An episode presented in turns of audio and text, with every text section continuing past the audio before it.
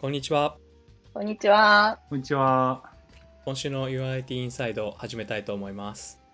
UIT インサイドはユーザーインターフェースとテクノロジーを愛する開発者のためのポッドキャストです。最新の Web 標準の動向やフレームワークの変遷、はたまた UI や UX に関することまで毎週フロントエンドの情報を発信していくことを目的としています。ハッシュタグは、シャープ u i t アンダースコアインサイド。ご意見やご感想はいつでもお待ちしています。今回は私、レオナルドと共にゲストのチャンヒーさんとリーナさんをえーお招きしました。えーでは、えっと、チャンヒーさん、リーナさん、よろしくお願いしますよ。ろしくお願いします。お願いします。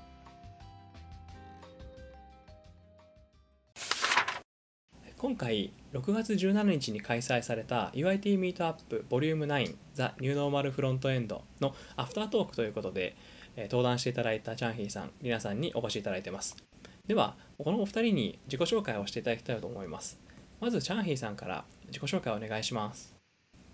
はい、まあ、LINE 株式会社の UIT 室でフロントエンドエンジニアやってます、キムと申します。あキム・チャンヒーと申します。まあ、普段は LINE オフィシャルアカウント、あの公式アカウントですね、の管理画面の開発を行っています。えっと、前回の UIT ミートアップでは、あのコロナのアンケートの開発の話をさせていただきました。ありがとうございます。では続きまして、リーナさんもお願いします。はい。えーオートマティックという会社でソフトウェアエンジニアをしています。森田リーナです。今は、えーリモートチーム向けのプロダクトを開発する仕事をしています。登壇は、えーグローバルリモート業務を支える技術と UI というタイトルで行いました。ありがとうございます。今回のタイトルだった「ザ・ニューノーマルフロントエンド」ということでまあこの昨今のえ社会情勢を鑑みましてですね「ザ・ニューノーマル」って言葉が新しく出てきて生活が変わってきてる人もまあいたりすると思うんですけどお二人はなんかこのコロナ禍において仕事のやり方が変わったりしましたか？じゃあチャンヒーさんどうですか？私はそうですね、まあ、前回の発表でもあったんですけど、まあ、3月からずっとあの在宅勤務っていうのをやっていて、まあ、会社には1回しか、まあ、2回ぐらいしかあの出社してないんですけど、まあ、そこが多分一番大きな変化だったかなっていう感じですね。で仕事のやり方としては結局あの普段からあの Zoom でミーティングしたりとかそういうのは普段からやってたので、まあ、それに、まあ、仕事のやり方っていう面ではそんなに変わってないかもしれないです。はいはいリーナさんは何か変わったことありましたか？はい、なんか、まあ、もともとリモートなんで変わらないって思いが、思いそうなもんなんですけど、はいはい実は結構変わってまして、これはは全社的にもうコンセンサスとしてかなり変わったっていう感じですね。一個大きいのは、まあ、とにかくメンタル面。あの、さすがになんか自分たち自身は仕事の仕方が変わらなくても、例えばじゃあ家族がもうみんな家にいて、一緒に仕事したり、はい学校をやったりしてるとか、そういう環境の変化であったり、あとまあ国によってすごい状況が全然違うわけなんですよね、日本と。はいはいあのもうそれこそ、なんかマシンガン持った人たちが街で警備してるとかもそういう状況だったり、あとまあ最近だとブラック・ライブズ・マターとかでもう外がやばい状況みたいな、と とにかく地域によってはい。だいぶ違うんで、そういうメンタル面とかのストレスはだいぶ、うん、上がったなと思うのと、あと結構やっぱりこういうグローバルだと実際に会って、うん、仕事をしたり、まあ合宿みたいな感じなんですけど、そういうのを年に3回ぐらい、あの、やってたんですけど、その手の、あの、ものが全部中止になったので、そうですよね。逆に言うともう、この時期に、あの、新しく入社した人とかは、もう、何？あと半年とか1年とかもしかしたら同僚と会えないんじゃないかみたいな 状況なんで、結構なんか、うん、変わってます。そうですよね。あの自分のえチームにも新卒が入ってきたんですけれどもえ一度もまだ対面で会ったことはないので、うんまあもしかしたらこういう状況もまだ続くのかもしれないですね。うん私も同じくあのチームに新卒とあの中東の社員の方もこう入入られたんですけど、まあ、中東の社員の方は1回まあ面接であって1回だけこうオフラインであったんですけど あの新卒の方はいまだにあのオンラインでしか会ったことがないっていう状況です。やっぱり結構変わってきているんですね皆さんうんの働き方だったり、まあ、コミュニケーションの仕方もおそらくだいぶ変わってるかなとうん。思います。登壇内容の深掘りさせていただきたいと思います。それでは最初に登壇していただいた、えっと、チャンフィーさんが「コロナ禍私たちにできたこと」という題で、えー登壇発表していただいたのでそれについて深掘っていきたいと思います。UID ミートアップは YouTube にアーカイブがあるんですけれども、えっと、それで見返すこともできますがここでちょっとだけ内容をおさらいさせてもらってもいいですか？チャンフィーさんにちょっと概要の説明をしていただきたいと思います。じゃ発表内容をまあ簡単に改めて紹介しますと、まあ、コロナコロナ禍の中であの4月の頭にあの LINE でその日本ぜ日本の LINE ユーザーほぼ全員ですねにあのアンケートを配信したんですけど、まあ、あれを、まあ、結構1週間ぐらいの期間ですごい短い期間で、まあ、50人超えの人たちが集まってこう短期間で作り上げてた話をさせていただきました。まあ、そこで、まあそうですね、結構短期間で確実に動くものを作るためにはどういう意思決定をされたかとかあと、まあ、アンケートっていう自体の、まあ、アンケートを作りながら気づいた点とかを話させていただきました。はい、ありがとうございます。じゃあそのコロナアンケートえ発表していただいた内容で聞いたところだと5日間で開発が進んだっていうことを聞いたんですけど、そうですね、あのまあ、実質的にはまあ3日間っていう感じで、あとは結構あのテスト期間とかっていうのが含まれていたので、そうですね、ほぼまあ3日間ですね、実質的には。はい、3日間。めちゃくちゃ短いですね。そうするとおそらくいつもの案件とは全然違う風に進んでいったと思うんですけど、はいいつもは本来どういう風に進んでいって、えー、と実装やリリースまでこぎつけるのかっていうのは教えてもらってもいいですか？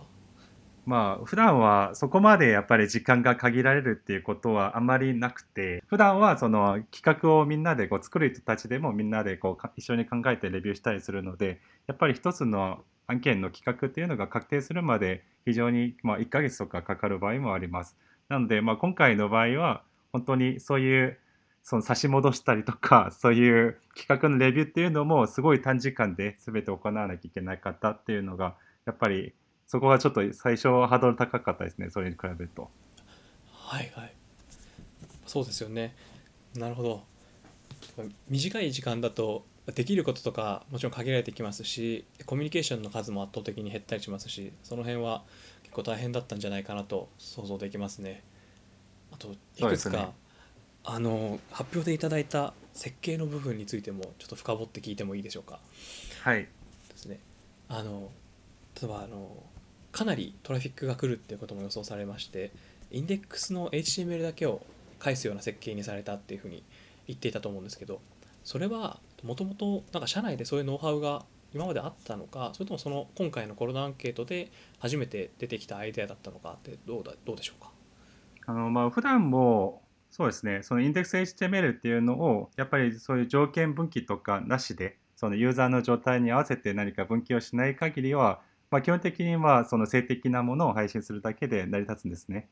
なので多分社内でも同じようにしているところはあると思うんですけど、まあ、大体の LINE のサービスって大体そのログインが必要なサービスでしてやっぱりサーバー側でその認証あのログインされてるかどうかのチェックとかこのユーザーがそれをあのなんていうんですか権限があるかとかそういうチェックが入る部分が多いのでやっぱり今回のように何も判定せずにインデックス HTML を返すっていうのはあんまり今なかったかもしれないですね。ああやっぱかなりイレギュラーではあったっていうことなんですねそうです。ただまあ、そうですね。あの、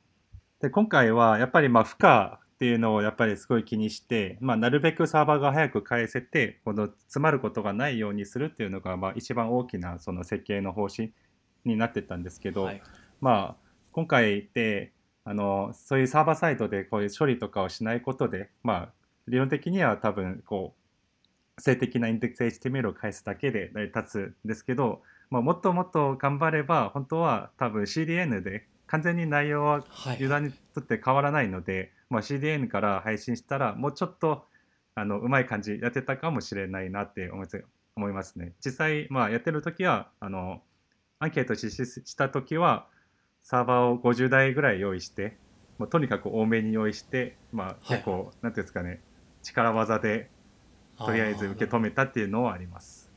はいはいはい。ああでもその設計の話とかをどういうふうに 力技でやっていくかとかもなんかおそらく結構短い時間で急いでやんなきゃっていうのが伝わってくる感じがしますね。そうですね、まあ、力技はもう間違いないっていうか、はい動かないわけがないので、はいはい。まあ、あとはそそれぞれが止まらないように気あの気をつけるっていうだけですね。なるほど。なるほどあそれとあれですよね。今回のこのアンケートではあのコンポーネントをそれぞれ細かく設計していくんじゃなくて結構シンプルにやっていったっていうことも聞いたと思うんですがまさしく今回力技でいこうとかそういうふうな結構大胆な決定をしている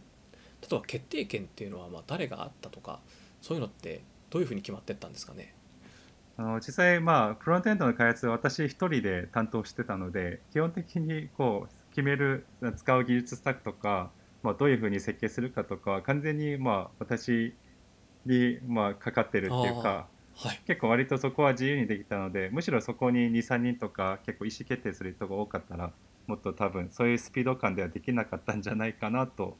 思ったりします。でまあ今回のまあそうですねコンポーネントの考え方とかもやっぱりまあまあ普段のやっぱり業務で結構いろんなコンポーネントを使っていろいろ活用してきたので、まあ、そこからやっぱりちょっと生かして経験を生かして考えてみると、まあ、今回はやっぱりその時間がないんでやっぱりそういうコンポーネントを細かく考えずに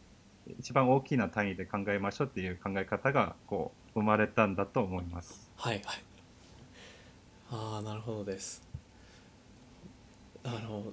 そのコンポーネントの話で僕も一個気になったところがあったんですけど、はい。バリデーションもされてたじゃないですか。で、はい。バリデーション、まあ、今回ライブラリ使ってもよかったりしたところ冗長に書くことで、まあ、パッと見すぐ分かるみたいなところにかなりフォーカスしていたと思ってます。でおそらく今回もその大胆な決定的なところでもこれも含まれてるのかなって感じるんですけど普段の業務だとこういうトレードオフってどうやってるんですかね？トレードオフというのはあの冗長に書けば書くほど初めて見た人も分かりやすいですけど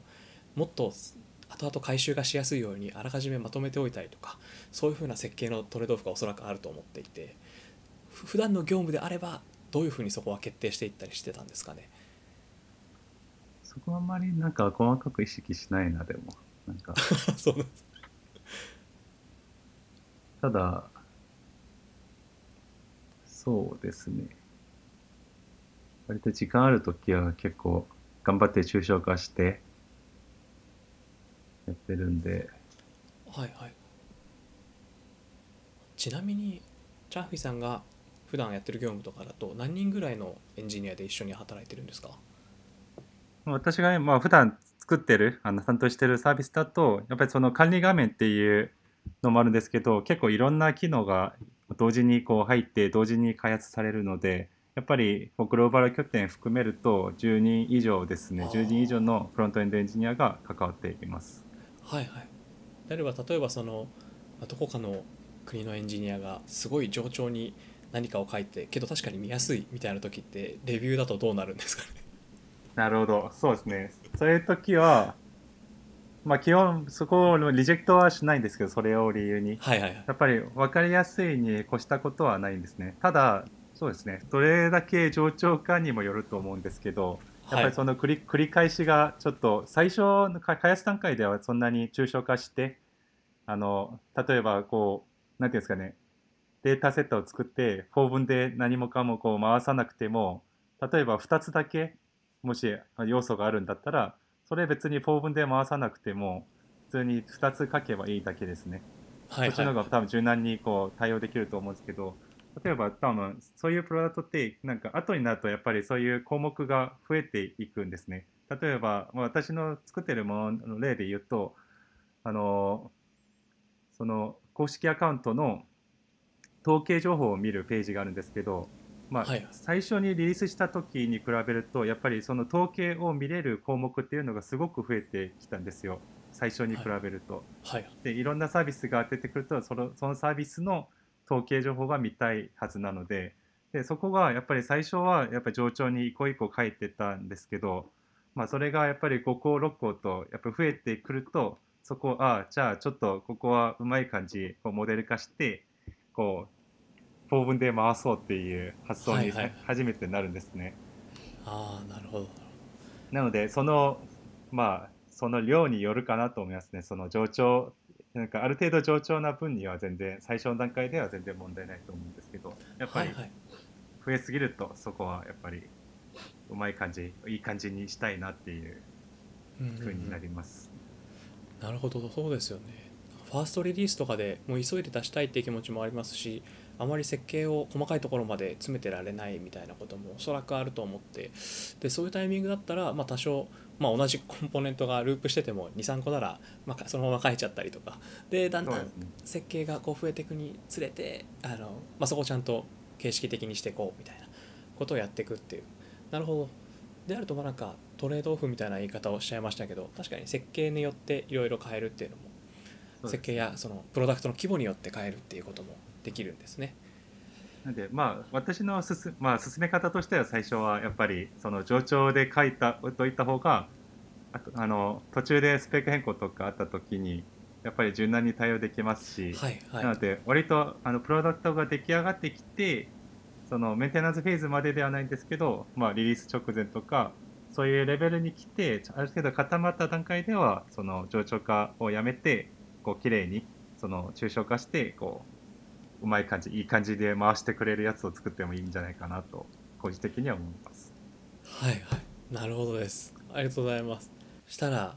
次は、えっと、リーナさんの発表内容について深掘りさせてもらってもよいでしょうか？はい。はい、ではあのまず最初に、えっと、どのような内容をしたのか、まあ、ざっくりで言うのでえー概要をはい紹介していただけると。はい。えーオートマティックは、えー社員が1200人ぐらいの、えー世界分散型のフルリモート企業なんですが、まあ、そのスケールでの、まあ、リモートワークに必要になってくるような、まあ、ツールとか、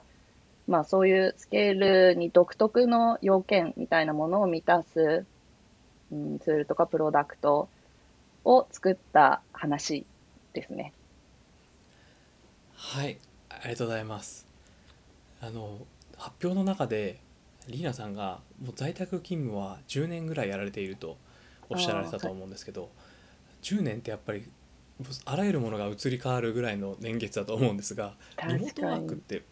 僕たちとしては本当に数ヶ月の経験でしかないものなんですがこの10年間で10年前と比べて何か変わったこととかありましたかね？なんか個人的なこと言うと、そもそも私職種が変わってるんで、エンジニアになったのもうほんと数年前とかで、その前まではあの出版業界だったんですよ。なんで、はいもう紙媒体のデザインとかをやってて、もうそもそもそこからして違うし、業界も全然違うし、もうそれこそファックスとかバイク便の世界なんで、ももうなんか全然華やかなもんではないです。で、だから単純に家で仕事している、引きこもって仕事しているって感じだったんですけど、まあ、今はもう本当に全然違う環境なんで、なんか、技術的なことよりは、もう、そこの方が大きいですね。ただ多分、今の会社の人に10年前どうだったって聞いたら、多分なんか、いや、 Slack ないから IRC だったとか、そのレベルじゃないですかね。ああそうですよね確かに Zoom とかもないですしね。うんはいはいそうですよね10年前じゃあ顔合わせてビデオチャットしようっていうと、まあ、どれが選ばれていたのかって、いや、10年前ビデオチャットできないですよね。うんそうですよね最近だと思います、ビデオになったのは。うん。 Skype とか普通に使ってたんじゃないですかね、たまに。はいはい。ああ面白い確かに、まあ、そもそもリーナさんはあの業種が違ったっていうのもあってリモートワークができてて、ででもそれでいうとオートマティックも、まあ、10年ぐらい前でも全然リモートでやられてたりしたりそうですね。したってことですかね。ちなみに、あの、本、はい。本も出てて、日本語訳もされてる、まあそういう、なんか、10, 10年前、結構前にオートマティックに潜入して、あの、はい、ルポみたいな感じで書かれてる本もあるんで、もし10年前の状況が気になればそういうはいはい。本もあります。あすごい面白そうですね。ぜひ後でじゃあリンクを下の方に貼っておきはい。ます、チェックしてみてください。あとそうですねあの世界分散っていうのはもう僕たちから僕たちまあ LINE 社でもかなり、えー韓国だったり、まあ、他のいろんな韓国、えーいろんな国で各国で働いてるってことはあるはあるんですがタイムゾーンが違うことは、まあ、あんまりないので結果的に顔を合わせて会うってことは、まあ、できちゃうんですよね。はいはい。一方で多分オートマティックとかだと全然顔を合わせるのが時間的に難しいことはあると思っていまして、はい。こういう時プロダクトを作る時にアイデアが上がってそれを実装したり、まあ、デザインをじゃあこうしましょうとかお見合いする時まあどういうふうに検討が進んでいくんですかね。うん。なんかそれ自分もすごい気になってはい本当になんかタイムゾーンが10時間ぐらい違ったらもしもう伝言、伝言みたいに残すのかなって。そうですよね。どうしたらいいんですかね。そうなん,、うん、なんか逆に私はあの普通の会社と比べる経験がないのでなんか本当に自分のチームの今の話しかわからないんですけど、まあ、それで言うと、あの意外にオーバーラップがあります。なので、あのまあ、一個多分関係してるのが、私がもともと完全に昼夜逆転の人間なんで、そもそも結構ヨーロッパタイムゾーンなんですね、生活が。だからそういう絡みもあって、あの、オーバーラップはしやすいです。だから全員と最低数時間はオーバーラップするぐらいの感じはあります。なので、あのそうですね、開発、まあ、もちろん、例えばだけど、もし、あの、草草案の状態、もう、今からまさに作り始めますみたいな、そういう early な状態だとしたら、それこそ合宿を組んで、1週間どっか、あの、世界のどっかの街選んで、そこ行って、そこでガーって作るみたいなこともやるし、あもうちょっと途中の状態だと、普通に、まあ、これ他の会社でもそうだと思うんですけど、デザイナーがカンプとかを作って、まあ、説明が必要だったら説明してくれて、まあ、もしくは文章があれば文章があるとか、そういう感じで。で、わからないとこは、まあ、GitHub に、まあ、非同期的に質問とか考えとかを書くこともあれば、Slack にいれば軽くちゃちゃって済ますこともあるし、そんなになんか違和感感じるような、うん、うん感覚はないです、私は。ああなるほど、まあ、確かオーバーラップが実はまああるというのとかもあると思ってそうするとまあ話したりもできますし、で、うんおそらくやっぱり言っていただいたようにデザイナーの人がカンプ上げてそれをまあうんじゃあエンジニアが実装してみたいなのって、うん結局そのまあ順序があるものなので、ね。まあ、実は同じタイムゾーンで働かなくても、まあ、そこの動機ってできてたのかなっていうのとか、うんなるほど確かにそういうこともあるんですね。はい。あの結構プロジェクトによって自分のタイムゾーンをこうスイッチしたりもするんですか？ああ、確かに人によって、あの、柔軟性が高めの人、低めの人っていうのは全然あると思うんで、あの、私のチームなんかはもう本当にタイムゾーンバラバラなんですけど、例えばその自分のライフスタイルが、これ、これはちょっと厳しいみたいになったら、あえてタイムゾーンが合い、合う、合う系のチームに移動したいみたいな、そういうのも全然ありますね。なんか全然経験したことない 本当ですよね。私もびっくりしてます。ねこんなのあるんだみたいな。それでチームを選ぶ そうですよねタイムゾーンでチーム選べるとかもそう、実際ありました。なんか、あの、同僚の一人が、あの、赤ちゃん生まれて、結構はいはいなんか、この夜型合わなくなったから、うん、タイムゾーン合うチームに移るとか言って出てきました。えーああじゃあその変な話今度ヨーロッパでまあ住みたいから、まあ、ビザとかの問題あると思うんですけど、うんヨーロッパ行きたいですチーム変わりたいですみたいなことはやろうと思えばできるんですかね。まあそうですね。だから本当にどんな理由でもチームは移りやすいですね。はいはいまあ、飽きたとか何でもあると思いますし。あ いやすごい柔軟性の高さですよね。ありがとうございます。あと気になってるのがあの例えば、えー一般的な会社だと締め切りみたいなものがあったりとかして、うんもうこの日のこの時間にはリリースをしないといけないみたいなことがあってそこに合わせるためになんなら残業もしてとかもしかしたらあると思うんですけど結構そう世界分散しててタイムゾーンにかなりまあ、まあそのまあ、ズレがあったりすることもあると思うんですけどはい。こういうリリースとかのタイミングとかってどうなってるんですかね？ねえ。なんか、うちのチームはわりかし多分、そういうのは少ない。あの、なんていうんですかね。まあ、ベータ版から始まるような、完全に01のプロダクトが多いので、でも、はい。さすがに、例えば、なんですかね、ワードプレス .com とか、そういうもっと大きな、もうすでに出来上がっているもので、なんならプレスとかがいろいろ決まっててみたいなのだと、さすがに締め切りとかがあると思うんで、ただ、はいはい。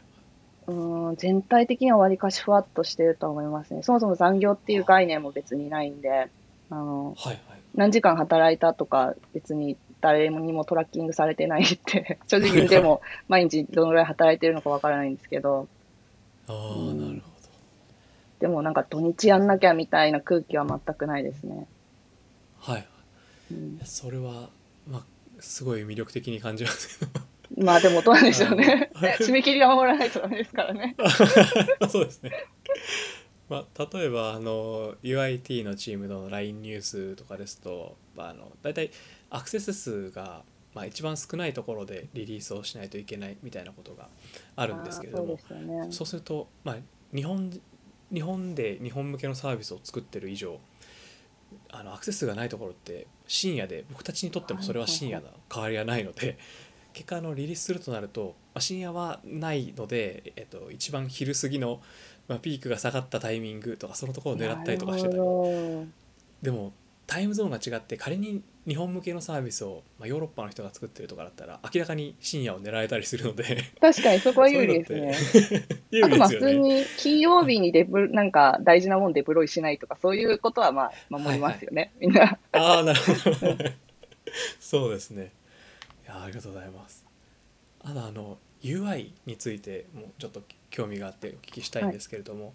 まあ、日付ツールってやっぱりそのよくあるのがそのタイムゾーンを、まあえっと、デートタイムのインプットボックスがうん。2個あってうん。終了と開始があってみたいなものがまあ想像しがちで確かに使いづらいですしその2つのコンポーネントがもう別だったらどうやって相互作用するのみたいなのとか、まあ、うん。いろんな問題出てきたと思っていてその点、うん。このハッピーツールスとかだとドラッグで日付を作れたり、まあ、マウスジェスチャー的なこともできたりとか、うん、なんかすごい面白いなって感じていてこういう、まあ、UI 設計とかを作るのってなかなか困難だと思っていて本当ですよなんかそのフね。ロントエンド部分は何人ぐらいで開発されてるんですかね？うんうんうん。あのー本当になんかふわっとした話ばっかりなんですけど、うちの会社もなんかはい。フロントエンド、バックエンドっていう区別もなんかいまいちなくて、あの、はいはい。なんか確かになんか好きとかどっちの方が得意とかはあるかもしれないんですけど、なんかはっきりと区別されてるわけではなくて、なんで、まあみんないややったりやらなかったりなんですけど、はいはいでだから割とチームの構成で言うと、うちのチームはまあリードが1人、デザイナーが1人、エンジニアが5、6人とかですかね。なんで、そのはいはい5、6人で、まあ、やりたい人がやるっていう感じですかね。なるほどなるほど。まあでも、このマウスジェスチャーの部分は多分、1人の人がメインで、あの、アーキテクチャ的な部分は設計したと記憶しています。うんうんうん。あそうなんですね。あ確かにあの、まあ、よくある企業とかだとやっぱり、まあ、デザインはデザイナーがフロントエンドエンジニアはまあフロントをやってうん、サーバーの人がまあ DB も含めてサーバーもやってもらはい。うみたいなことがあると思ってそうすると確かにあの、まあ、サーバーの人が全くいない時間帯とかがまあ間違いなくできるのでタタイムゾーンが違ったりするとそういうこともあると思って、みんなが何でもできるっていうと確かにえりすぐりのすごい集団っていう感じがしますね。まあまあ、よ、よしあしもあると思うんですけどね、なんか、うん、なんかすごい専門家がいるみたいな、そういうのもいいっちゃいいじゃないですか。はいはいはい。うん。まあ、確かに。いや面白いと思います。その同じチームにデザイナーさんがいらっしゃるんですよねそしたら。そうなんです。それが多分、社内では割と珍しくて、あの、はうんうちの部署みたいな、大きな部署みたいのが割と社内ベンチャー的なことをやっている部署で、だからその流れもあって、ちゃんとチームの中にデザイナーが一人いるっていうのが、もうかなり最高の環境ですね。しかもめちゃくちゃいいデザイナーなんで、本当にストレスフリーです。も元デザイナーとしては、なんかそこって結構大きなポイントじゃないですか。なんか、いまいちな人だとちょっとなんか、うーみたいな。最高ですね、それは。うんなんかなんか。エンジニエンジニアでもこうバックエンドとフロントエンド特に区分ななく働いてるとおっしゃったんですけどなんかデザイナーもそしたらちょっとフロントエンドエンジニア寄りになってたりとかそういう傾向ってあるんですか？はいはいはい。あのー詳しい全員がとか全員かわからないけど、多分、うちの社内のデザイナーは、みんなある程度の開発はできると思います。あの、CSS も全然自分で書くし、あの、 React も、まあ、多少は触りますね、多分みんな。うんすごい環境ですねすごい、すごい環境ですね、本当に。はい。じゃあデザイナーが自分で考えたこう UI を実装までできちゃうっていう環境ですねあそういう人も全然いると思うし、もう、あのうん、そのものズバリクリエイティブテクノロジストみたいな人もいて、もう両方めちゃくちゃ強いみたいな。うん、なんか見ててすごいかっこいいですね。いや、いいですね。ですねありがとうございます。あそのオートマティック、あの、当日のライブ、えー、と YouTube ライブでもお話、質問があったと思うんですけど、はい。基本的には英語が使われているので合ってますかね？あき基本的っていうか、え英語一択ですね。はい 例えば日本語喋れる人何人いるかって考えると、どのぐらいいるんですかね ?10 人はいない気がします。うん。ああ、そうですね。あ、でそのなんかあの気になってるところが結構その対面で会うことは実は減ってってるのかなと思って、そのテキストに起こす方向にまあリモートワーク的にシフトしていった方がみたいな話もあったので、ということは、まあ、英語スピーキング能力がなくてもやっていけるとかってあるんですか？そそれとも無理だとか？あれば。いやー、ある程度あると思いますよ。あと、特に大きいのが、あれですね、なんか、鉛とかは、はいはい本。当にほぼ関係ないんで、だから逆に言うと、あの、文章ですよね。文章は文章で難しいじゃないですか。なんで、うん、なんか、スピーキング的なコミュニ力はなくても、文章力は結構大事になるんで、それは、うんどっちもどっちかもしれないですね。難しいです、ここは。なんか私はあんまり偉そうに言えないんですけど、あの、もともとバイリンガルなんで、はあなので、この辺、あの、英語が母国語じゃない人は、もう、もちろん難しいところだと思うし、うんうんうん、なんか簡単な問題ではないですよね。うん。グ。ローバル化にあたって。うん。はいはい。まあ確かにそうするとまあオートマティックで働きたいっていう、まあ、リスナーの方がいた時は、まあ、間違いなく英語は問われる。そうですね。もうぜひぜひ、はい。日本人の同僚も増やしたいです。まあ、日本ベースですか、日本在住の。はいはいあ。ありがとうございます。あとあの個人的な質問になっちゃうかもしれないですけど、はいまあせっかくえっと JS だったりそのフロントエンドのまあポッドキャストでもあるので、ねまあフロン。トのフレームワークとかでこだわりがもしあったら教えていただきたくて、あのはいああともう一つあの例えば結構その社内 UIT とかではビューを使いがちだったりするんですけど、はいはい。ビューのシェアって実は結構アジアが多かったりとかって聞きます。るっていう噂もですよね、なのでもしそのグローバル企業は実はビューじゃなくて、まあ、他のものを使ってるとかきっとあるのかなと思ってあの個人的なリーナさんの、まあ、好みも知りたいですし会社で何が使われやすいのかとかあれば教えてほしいなるです。ほど。いや、私、 Vue、なんかちょっとしたプロトタイプに個人的に一回使ったぐらいで、そんなに業務では触ってないということでもわかるように、うちの社内では多分 Vue 一切ないですね。あうん、多分一個大きいのは、今、あの、 WordPress 自体が、そのオープンソースのワードプレス CMS 自体が、今、フロントエンドが React ベースになってるんですけど、あの、はいエディターの部分が。なので、そういうこともあって、むしろ、その、今まで、 WordPress とかの世界で結構 PHP 職人みたいな感じだった人たちが、むしろもう、ガリガリ JS 勉強して React に詳しくなるみたいなフェーズもあると思ってて、なので、はいうん、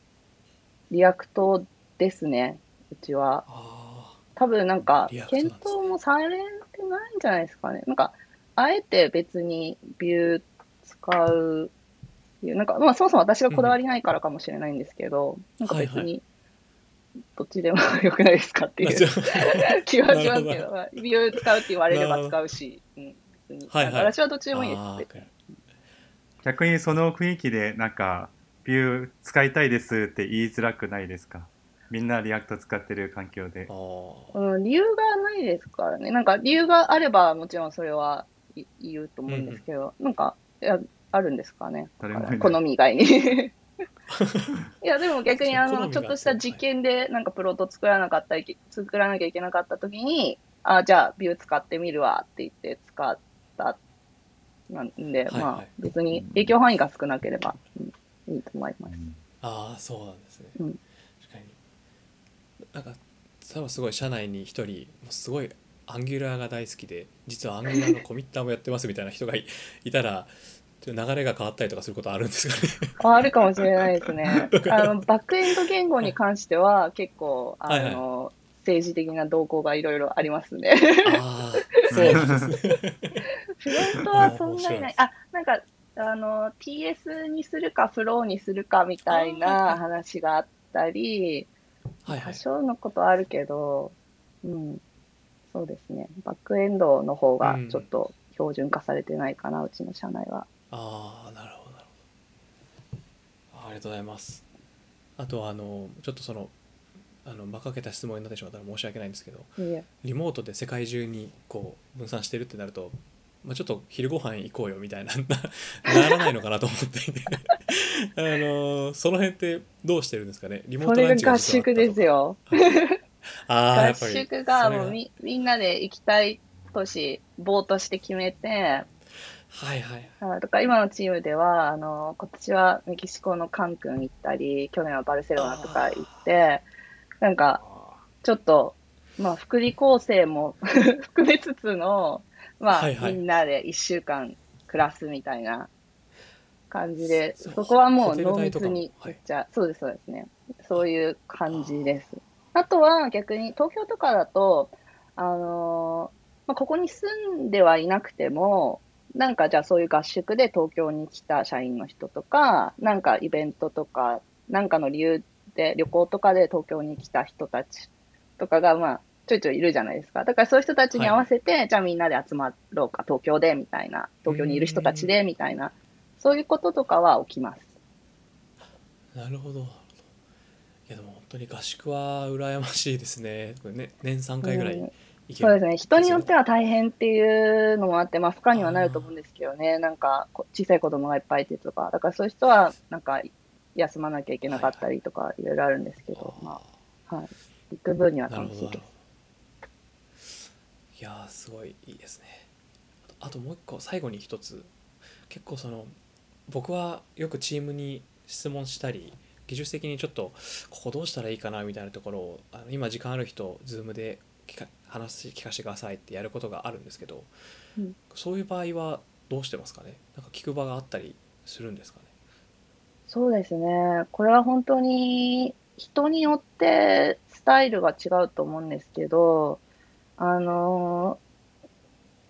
何ですか、あの、ペア、ペアプロスをじゃあ組も組んだりとか、あの時間決めて、まあ、もしその場でいて時間空いてれば、もういきなりみんなでやろうかみたいなことにもあるし、逆にもうちょっとなんか文章化して考えを、まあ、ラバーダッキングの延長線上みたいな ものもあるんですけはいど、自分の中で整理して、こういうやり方にはこういう利点があって、とか文章にまとめて、うんうん。あの、この間の登壇でも話したその P2 っていうシステムに投稿して、はいはい。そこでまあ2日ぐらい置いとくと、まあみんな意見を書いてくれるんで、まあうんそのぐらいのなんですかね、ペース、ペースで、うん、決めはいはい。たりみたいのもあります。なるほど。本当に、まあ、